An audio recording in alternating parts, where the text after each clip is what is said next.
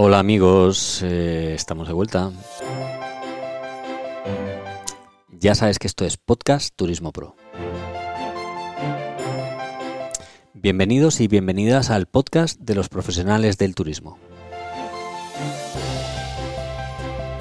En este episodio disfrutaremos del turismo, del mundo, de los éxitos de otras, de las ilusiones y los proyectos. De lo que hacemos bien y de lo que no hacemos tan bien. Descubriremos cosas juntos. Las profesionales nos contarán sus experiencias y descubriremos cómo podemos mejorar en nuestras capacidades. Somos miles que hacemos del turismo y la hostelería nuestra profesión. Sí, una profesión preciosa. ¿Y en qué consiste? En atender, en cuidar. Y cómo no, en querer. Que sí, que en querer. Que por qué, por qué te cuesta tanto hablar de querer. ¿Por qué, por qué, por qué nos limitamos tanto en ese sentido cuando un turista deja su entorno, está dejando su zona de confort y necesita cariño? Todos necesitamos cariño. Y los turistas no son cifras. Los turistas son personas, como tú y como yo, que nos gusta que nos sonrían, que nos gusta que nos abran la puerta, que nos gusta que nos ayuden con la maleta, con el café o con cualquier cosa que podamos necesitar, un cargador en el móvil.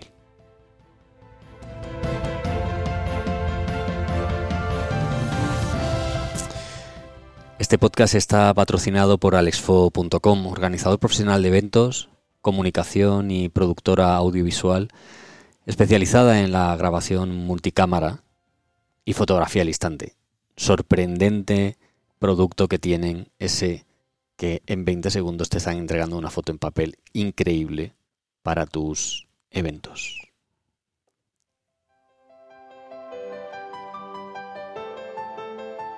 Y ahora sí, con todos los agradecimientos, eh, comenzamos este podcast Turismo Pro.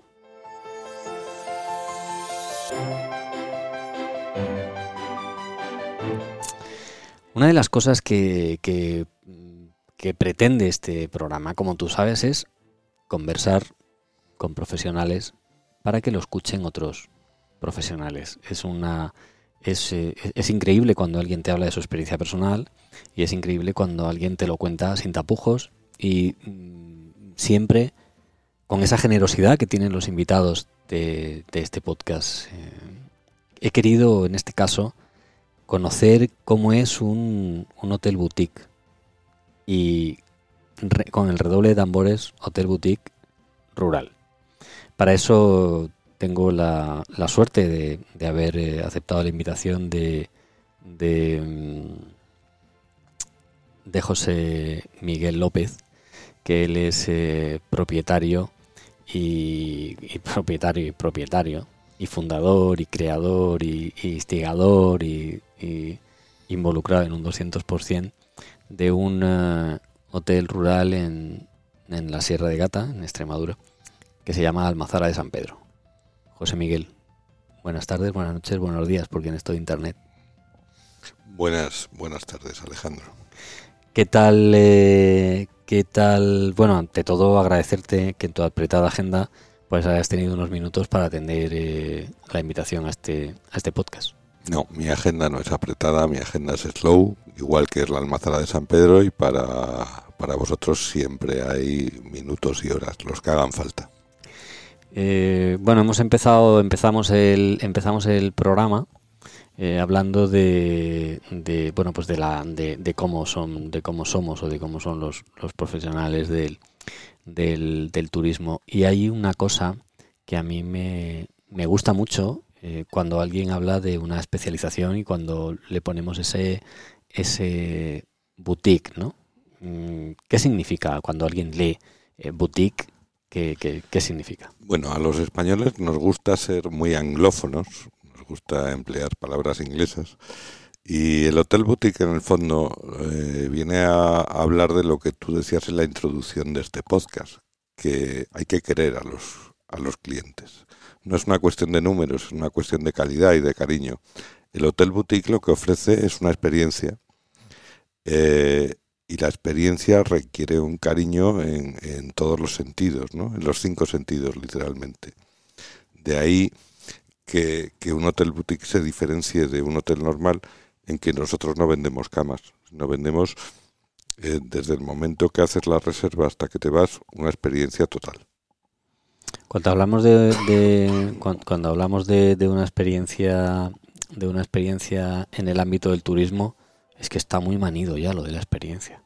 No, no está muy manido. Cuando tú tienes el cumpleaños de tu pareja o la celebración de tu aniversario o, por ejemplo, una reconciliación con tu pareja, requieres de un ambiente, de un escenario nuevo eh, que tiene que ser muy diferente al habitual. No vas a dormir a un sitio.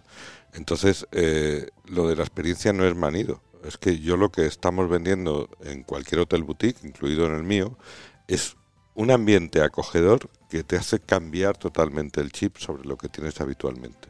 Eso implica un viaje, implica una distancia, implica un trato, implica olores diferentes, implica una música seleccionada, implica un tacto especial en las sábanas que te vas a encontrar en tu alojamiento, implica que la comida sea deliciosa, que el vino esté acompañando y maridando perfectamente con los platos, implica que, que no haya niños dando voces alrededor. O sea, no tienen nada que ver con un alojamiento tiene que ver con crear un entorno adecuado para que tus experiencias emocionales se puedan magnificar al máximo. Por, eh, por segmentar, el, en, este caso, eh, bueno, un hotel rural normalmente eh, pues suelen estar o en, el centro del pueblo o suelen estar independientes. En este caso, el Almazar de San Pedro está independiente, tiene, tiene jardín, tiene aparcamiento, tiene, tiene un montón de cosas. Escuchaba yo eh, en, alguna de las de las eh, de las entrevistas que hemos estado haciendo había algún comentario sobre eh, la capacidad o la capacitación del, personal mm, para entender y comprender cómo ellos forman parte de eso que tú acabas de explicar. ¿Cómo se consigue o cómo conseguís vosotros? Efectivamente un factor crítico, la formación del personal, pero ya no hablamos de formación profesional. Eh, no quiero decir que sea lo de menos, la formación profesional, pero que el factor humano ocupa un 80% del asunto, si, si es verdad.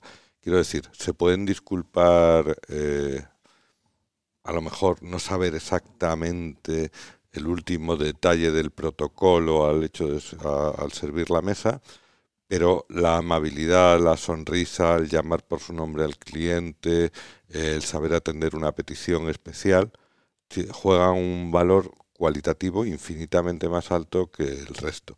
Es evidente que tenemos que mantener un estándar profesional muy importante, eso lo explicamos y lo enseñamos y formamos a la gente, porque eso realmente se aprende rápido, no es muy complicado saber a qué lado va un cubierto o a qué lado no.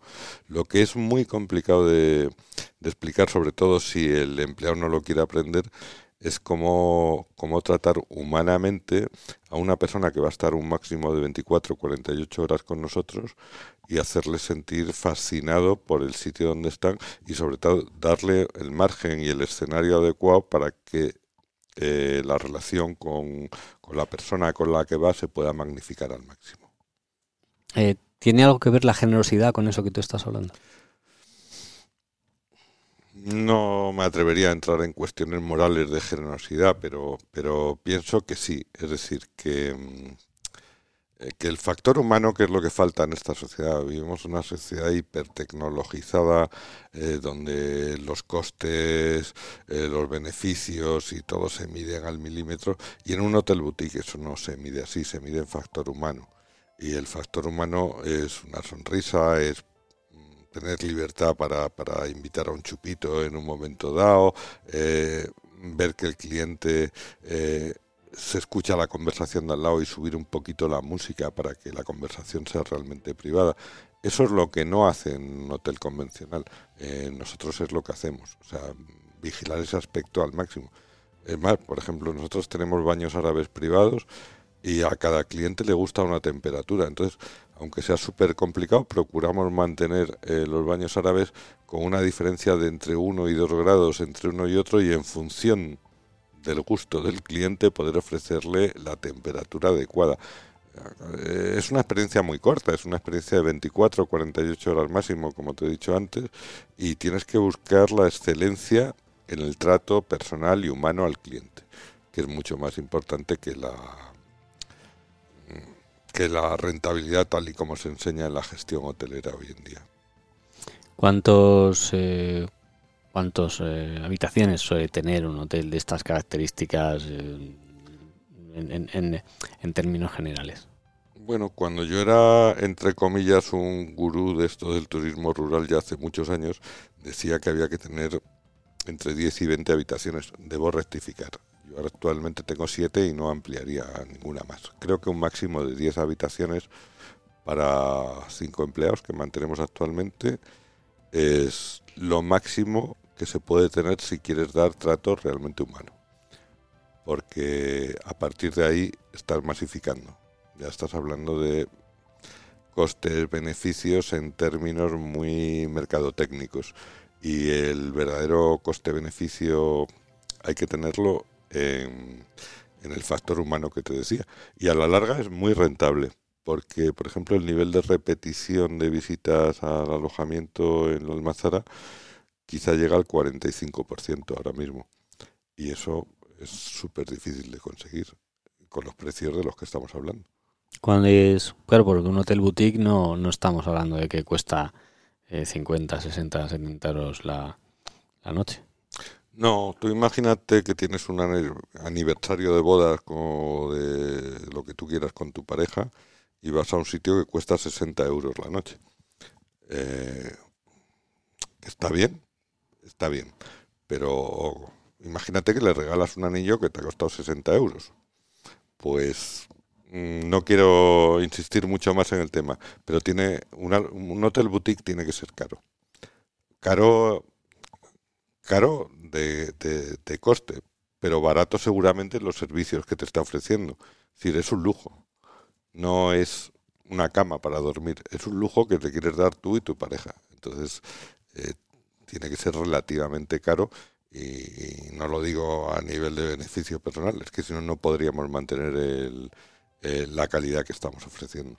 Claro, porque vosotros eh, hablabas antes del, del tacto de la, de, la, de la sábana. ¿Tenéis eh, lavandería propia? Tenemos nuestra lavadora profesional y nuestra secadora, pero no la utilizamos salvo en casos de emergencia. ¿Por qué? Porque una lavandería externa profesional te ofrece una textura, te ofrece un apresto en las sábanas que nunca hay, hasta un olor, el olor este de lavandería, de ropa recién limpia que no lo puedes ofrecer. Hay, hay mil factores de ese tipo que van contra el marketing actual. Es decir, nosotros nos tenemos que gastar a lo mejor 60 o 100 euros al mes en el olor de la almazara.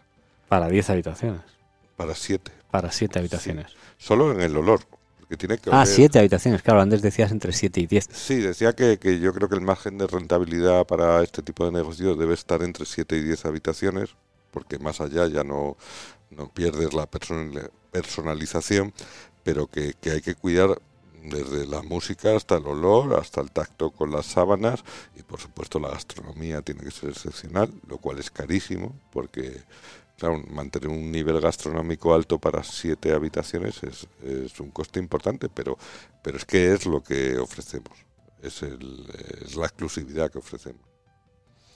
Cuando, cuando te enfrentas a, eh, a la comercialización del, del hotel, eh, es hacer una foto como ahora en Instagram, ponerle un filtro y, subirla y ya está, o realmente el cliente de un establecimiento boutique es boutique él mismo. Mm, yo no, puedo ser muy objetivo en esto, puesto que ya llevo 13 años eh, funcionando con la almazara de San Pedro. Es decir, el 95% de las reservas que nosotros hacemos son directamente a través de nuestra web y porque el nivel de repetición es muy alto y la mayor publicidad que tenemos es el boca a boca, ya sea entre familiares, compañeros o demás. Pero mm, te aseguro que solamente la fotografía, el Instagram y demás no, son, son evidentemente una buena puerta de entrada. Mucha gente descuida estos detalles. Hay que tener unas excelentes fotografías de tu alojamiento. Pero si la satisfacción, si, si los, los comentarios que hay después en Google o en Booking o demás no se corresponden, no sirven de gran cosa. Es decir, hay, que ser auténtico. Al final, lo que decíamos del factor humano eh, es, es de una rentabilidad a largo plazo, pero altísima. Es una inversión muy a largo plazo, pero cuando tú ya tienes una, un fondo, una base de, como tenemos nosotros, de 15.000 personas que ya han pasado por allí, estás hablando de que cada una de esas 15.000 personas se, la se lo cuentan a, todos sus amigos, conocidos y familiares cada vez que hay una ocasión especial y, y por mucho Instagram que tengas, eh, eso es imbatible. ¿Y, ¿Y no te cansas? ¿No estás cansado ya de, de, de, de, ese nivel de excelencia? Eh, del nivel de excelencia no, pero evidentemente yo soy una persona creativa. A mí me, encanta crear proyectos, me encanta hacer cosas nuevas, eh, ponerlas en marcha, mm, llevarlas al máximo y yo creo que la almazara está ahora mismo en el máximo, por lo tanto no miento si digo que, que me gustaría buscar unos nuevos padres adoptivos para la almazara, que es un negocio muy bonito y muy rentable, y yo en vez de gestionar, dedicarme a crear. Ya tengo en mente dos o tres proyectos para hacer, uno de ellos en Madrid y otro cerca de Madrid, porque además yo vivo en Madrid y, y viajar se me hace un poco más cuesta arriba últimamente, pero no, no en, en absoluto me cansa el, el concepto de la excelencia. Es más, quiero ir más allá. El, cuando, cuando un cliente mm, os dice eh, su experiencia y lo publica en redes y se lo manda a los amigos, ¿qué os pasa a vosotros allí? Pues nos pasa que normalmente los lunes tenemos un 80% más de reservas que cualquier otro día. Eh, el lunes cuando nuestros clientes han llegado a su trabajo o han comentado con los familiares, eh, lo notamos directamente. El, hoy estamos a miércoles, si no me equivoco. El lunes pasado hicimos 12 reservas. O sea, si eh, tienes 7 habitaciones. Sí. Pero eso, eso significa que las 7 personas, porque estamos llenos ya hasta el mes de marzo, en sábado, que las 7 habitaciones que se alojaron allí se lo han contado un montón de gente. Eh, y eso es, eso es eh, eh, el mejor estándar de calidad, la mejor cualificación de calidad. No hace falta pagar 5.000 euros al año para tener la Q de calidad. Hace falta tener los lunes 10 o 12 reservas en un hotel de 7 habitaciones. Claro, hombre, lo que, lo que está claro es que lo que necesitas entonces es no la Q de calidad, sino un buen QTR. QTR yo, bueno, a los clientes siempre digo, a los, te lo voy a explicar, que, nos está escuchando, lamento utilizar acrónimos ingleses que sabéis que está todo, todo el mundo dice, oh, siempre los acrónimos de las tres siglas y no sé cuánto. QTR, eh, pues efectivamente, del inglés significa que te recomienden. Que te recomienden, sí, es muy, muy británico el que te recomienden. El QTR es o sea, es fundamental. Entonces, claro, cuando me imagino que por lo que estás diciendo en este momento, eh, vosotros lo que hacéis es buscar al máximo el QTR, ya no que se vaya tranquilo, ya no que se vaya contento, sino que hayas conseguido tal nivel de experiencia que su QTR sea potente. Sí, hablando de anglicismos, el otro día estuvo un cliente, eh, él realmente es francés, pero vive en Estados Unidos y iba mucho a Londres y tal. Y cuando salió me dijo, I love that calf. That calf. Yo supuestamente hablo bien inglés. Digo, ¿qué coño es esto de that calf? Y me puse a buscarlo y calf es casa, en el sentido más personal e íntimo que te puedas imaginar. Es más que home. Más que hogar. My calf, my calf, el sitio donde yo eh, por ejemplo, los de Londres dicen, hey mate, come to my calf. My mm. calf como eh, el sitio donde yo me encuentro bien, ¿no? Entonces, eh, prefiero ese estándar de... Bueno, que la Q de calidad está muy bien, pero está muy pensada para empresas donde funcionan con normas, con tal cual. Eh, en un hotel boutique tiene que ser todo tan personal. Tenemos que creerlo tanto, todo, tanto el propietario, los empleados, todo el mundo, que consigues hacer un caza, un, hogar, eh, bueno, más que un hogar, un, sitio, una puesta en escena excelente para, para, para estar a gusto con tu pareja. Has mencionado el slow, ¿no? ¿Qué es el slow para vosotros? Bueno, el slow yo creo que lo han estropeado, o sea, que está muy manido. O sea, eh, ahora slow llaman a cualquier cosa. Yo, por ejemplo, en mi alojamiento no, no admito estancias de más de tres días. Te puede parecer raro, pero no admito, porque nosotros vendemos una experiencia que se agota, que se acaba. Claro, se agota. Entonces, si, si es como, como comer todos los días en un restaurante excepcional. Tú no puedes desayunar, comer y cenar todos los días en un restaurante excepcional porque... Entonces, el slow, eh, eh, que en principio era una, una, excelente idea, ahora la están comercializando como, como un estándar, como un marchamo que le pones el mm. sello slow. No, slow. Hay veces que te apetece estar slow y de repente te apetece tomarte tres copas o inflarte a comer marisco. Ahora tenemos unas maricadas estupendas y se venden muy bien. O sea que slow va más con el sentido de vida de la gente que pero yo creo que eso no se puede comercializar que hay una gran trampa en la comercialización de lo slow como que vas a estar allí. Sí que si vas tú como una moto no hay slow que valga. No no es que es más si yo a mis clientes tardo una hora y media en servirle la cena me ponen una nota de reclamaciones porque tienen hambre y quieren comer. Claro. Entonces el slow es que por ejemplo no haya niños dando gritos que a mí me encantan los niños pero si tú vas a celebrar un aniversario no puede haber un niño dando por saco allí, entre mm. comillas, ahora que no nos escucha nadie. ¿no? Casi nadie. Claro, entonces eh, slow, eh, sí, slow en el concepto genérico, pero en las cosas concretas, si yo me quiero dar un baño árabe privado, no puedo esperar tres horas a dármelo, ni tampoco me puedo tirar tres horas dentro del baño árabe porque voy a salir como una salchicha de Frankfurt. Entonces, es decir, que sí, que el slow está bien, pero yo creo que se lo han cargado el concepto un poco de tanto usarlo. Al final hay cosas que de tanto usarlas se, rompe el amor. Se rompen, sí. Oye, dices, no, no permitimos mm, más de tres días y eso se me eh, inmediatamente se me, ha venido, eh, se me ha venido a la cabeza es decir, claro, es que esto no es un sitio de retiro. No, es un sitio para que, no es, no es un sitio eh, de, de, saludable es un, es un sitio para disfrutar de, por lo que he entendido, para disfrutar de, con quien vayas, aunque también te puedas retirar, pero no, no, está concebido para, para... No, está concebido para disfrutar de una ocasión especial. Y te voy a poner un ejemplo que todos tus millones de oyentes lo van a entender.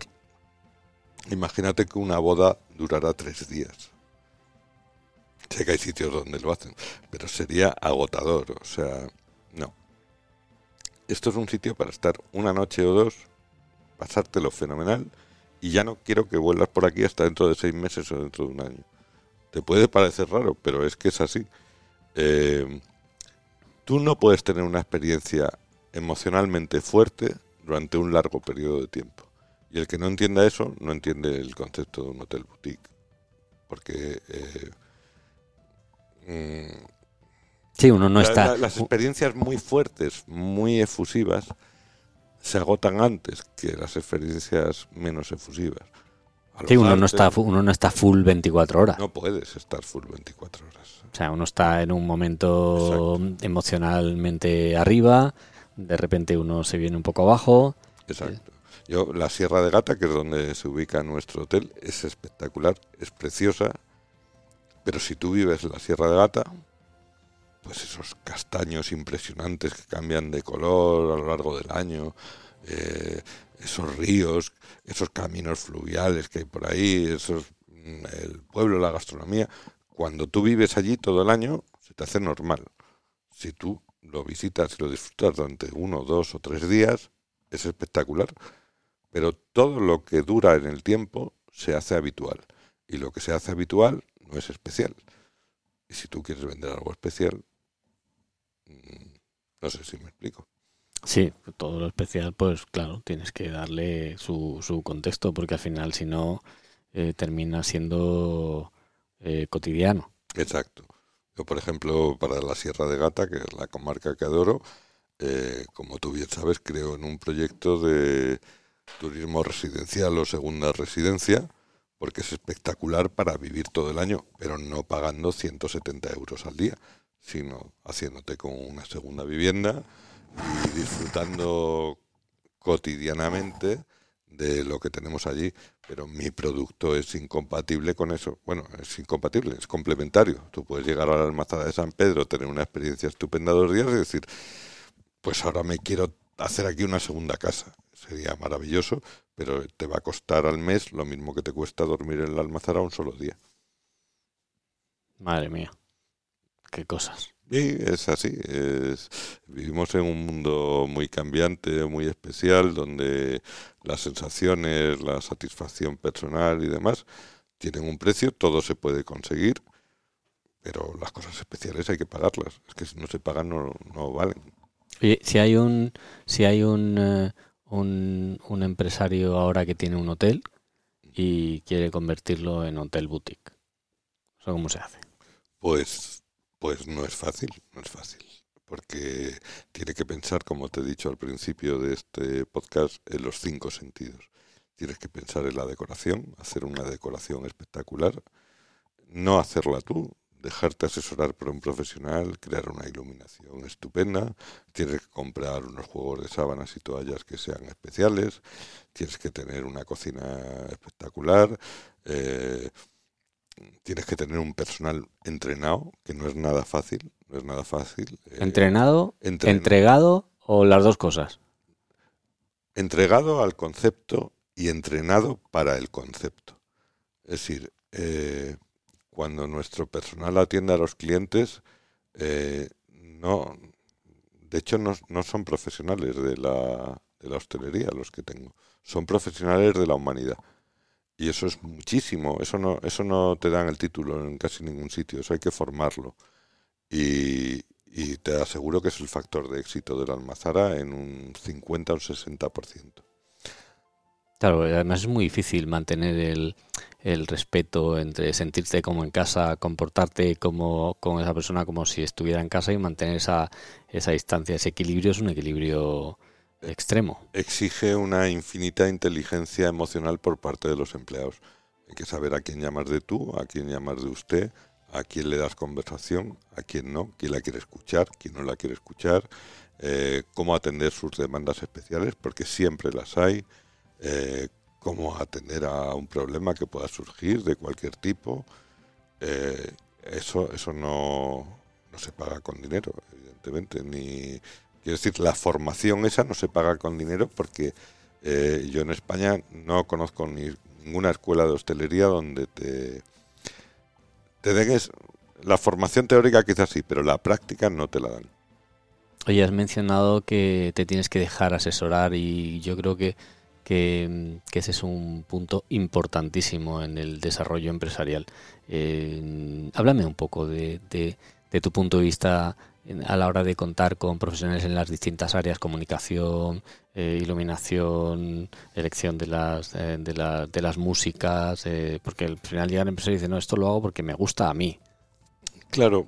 Mm, mira, yo soy extremeño por los cuatro costados. Mi madre nació en Badajoz, mi padre en Cáceres, en Valverde del Fresno, mi otro abuelo en Portugal, otro en Moraleja, Cáceres, en fin. Pero es un fallo tremendo que tenemos en nuestra tierra que, mm, déjame que lo diga entre comillas, pero vamos de listos. Es decir, cuando tú vas a decorar un sitio, busca un profesional de la decoración. Cuando vas a hacer un podcast, busca un profesional de los podcasts. Cuando vas a comercializar, déjate asesorar sobre cuáles son los canales para comercializar. Cuando vas a hacer la página web, no la diseñes tú, ni dejes que la diseñe el informático, que la diseñe un diseñador y que la programe un informático. Eh, yo veo que muchísimos de los fallos que hay en los alojamientos eh, en, nuestra región es por esa ansia viva de, de yo soy el más listo y yo lo hago todo. Mi cuñado sabe diseñar la web. Esto Uy, lo los cuñados. Sí, sí. Ya hay sí, hasta programas de televisión de cuñados. Sí, sí, sí. Y es terrible porque, te digo, en un hotel boutique que, que como el mío, la estancia mínima, mínima, ¿eh? son 170 euros, con alojamiento, desayuno, detalles de bienvenida y los baños árabes, ninguno de esos factores que te he mencionado, ni la página web, ni la decoración, ni la comida, ni el trato al cliente, ni la temperatura de los baños, no admiten ningún fallo, porque quien paga eso no está dispuesto a soportar ningún fallo. Entonces, eh, salvo que seas mm, Leonardo da Vinci o Miguel Ángel, o sea, auténticos cerebros renacentistas capaces de ocupar todas las áreas del conocimiento, algo te va a salir mal. Eh, es más, es que estoy harto de ir a sitios, eh, por mencionar alguno, una hospedería que hay cerca de mi alojamiento, que tiene las luces blancas en todas las habitaciones. O sea, ¿cómo Que- puede sí, que ser? son quirófanos. Claro, o sea, tú llegas a una suite Mm. romántica y tiene arriba unas bombillas La luz de cocina, de luz blanca, que digo yo. de luz blanca, donde ves a tu novia o a tu novio como un cadáver a punto de ser eh, Mm. biseccionado para una autopsia, ¿no? O sea, pero la gente no piensa en eso. Y es que casi todos los restaurantes de Extremadura tienen luz blanca. O sea, en, en toda Europa eso sería un delito de lesa majestad, ¿no? No tener una luz cálida que ilumine exactamente en el centro del plato, dejando medio oscuras el resto y que dar el protagonismo. ¿Eso quién lo hace? Lo hace un profesional. Tú eres un, un hombre que, que ha viajado, que conoce, que conoce mucho en el, en el mundo en general. ¿Y tú crees que España eh, eh, es capaz, en términos generales, de, de responder a ese, o, normalmente responde a ese, ese punto de delegación en, profesionales a la hora de, poner en marcha sus negocios? España en términos generales absolutamente sí. Es más, España no sería lo que es. O sea, la, la- la primera fuente de ingresos de España es el turismo. Y si no hubiera la calidad excepcional que hay en España en el turismo, no, no seríamos ahora mismo, seríamos algo peor que Grecia. O sea, Grecia tiene mucho turismo, pero digo a nivel económico. Mm. España gestiona muy bien el turismo. Otra cosa es en Extremadura. No, no quiero insistir en eso, pero Extremadura tiene uno de los mayores potenciales de turismo de Europa, de los mayores potenciales con las nuevas tendencias. Y, y- y me, mira, por un lado me duele mucho decir que no cuidamos esos detalles en Extremadura, pero es que es verdad. Por otro lado, dirías, "Coño, pues si fuera un poco más egoísta, yo me callaba y a mí Mm. me va muy bien y a los demás que les vaya mal.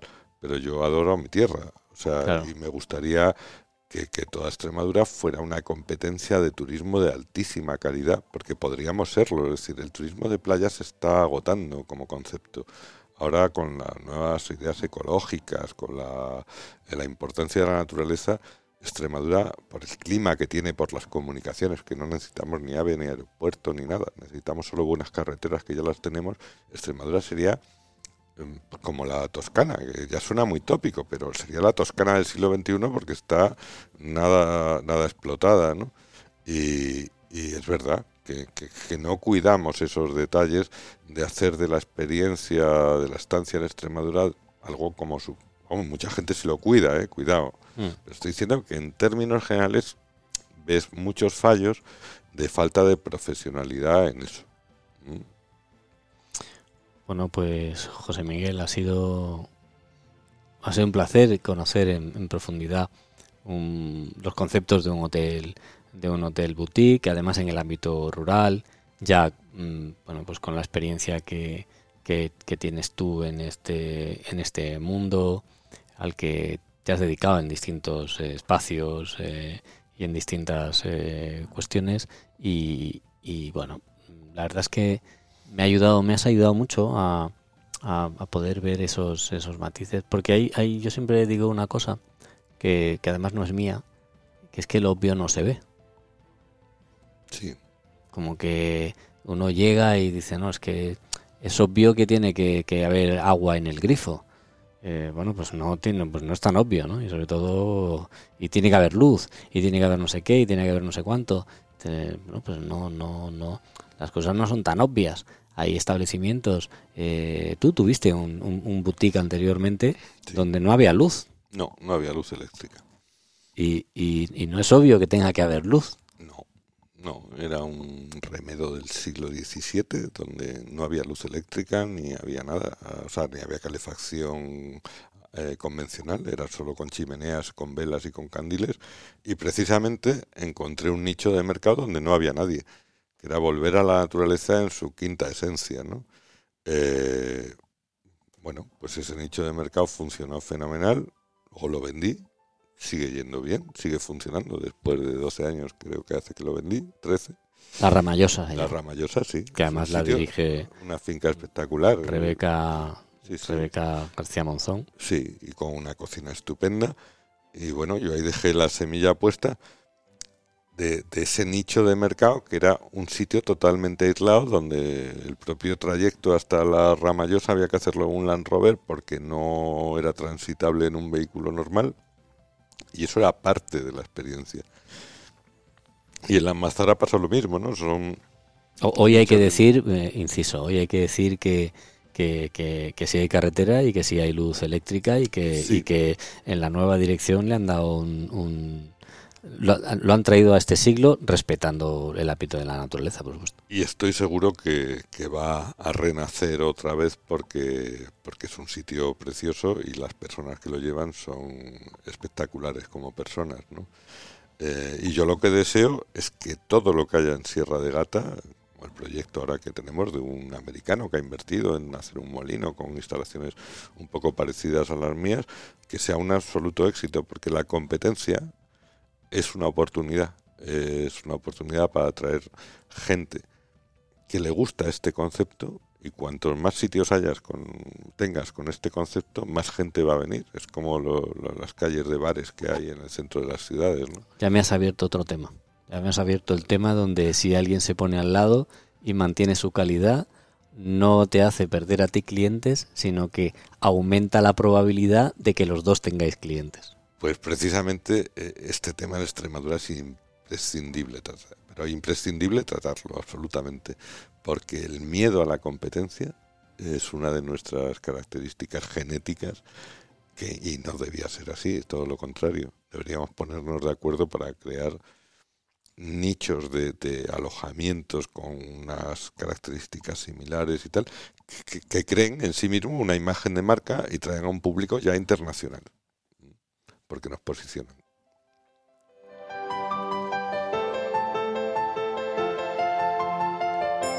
Bueno, pues me has dado el tema para otro programa, yo te lo agradezco.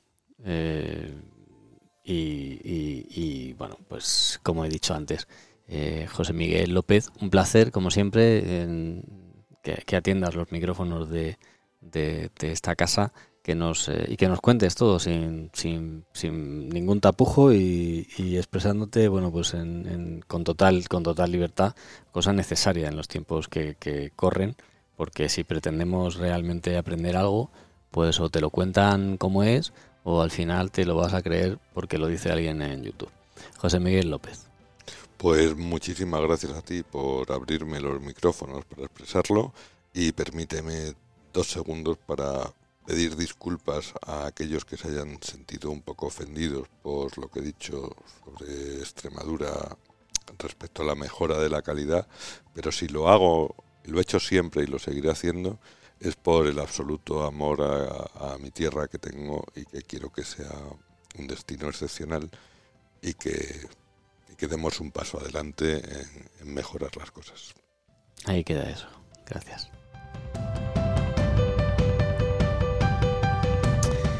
Bueno, pues eh, qué programas. La verdad es que tenemos una gente de una calidad en, en, Podcast Turismo Pro que, a mí me encanta escucharles, ¿no? Fíjate todos, todas las cosas, los, esos pequeños detalles que no nos, no nos damos cuenta que, que, están ahí porque, como decía antes, ¿no? Lo vio no se ve. Bueno, ya sabes que solo tienes que compartir el programa si te ha gustado, mandárselo a un amigo, a un compañero de profesión, a alguien que, bueno, pues que tú creas que le puede ayudar este concepto, que está pensando en que su establecimiento eh, trabaje, trabaje así.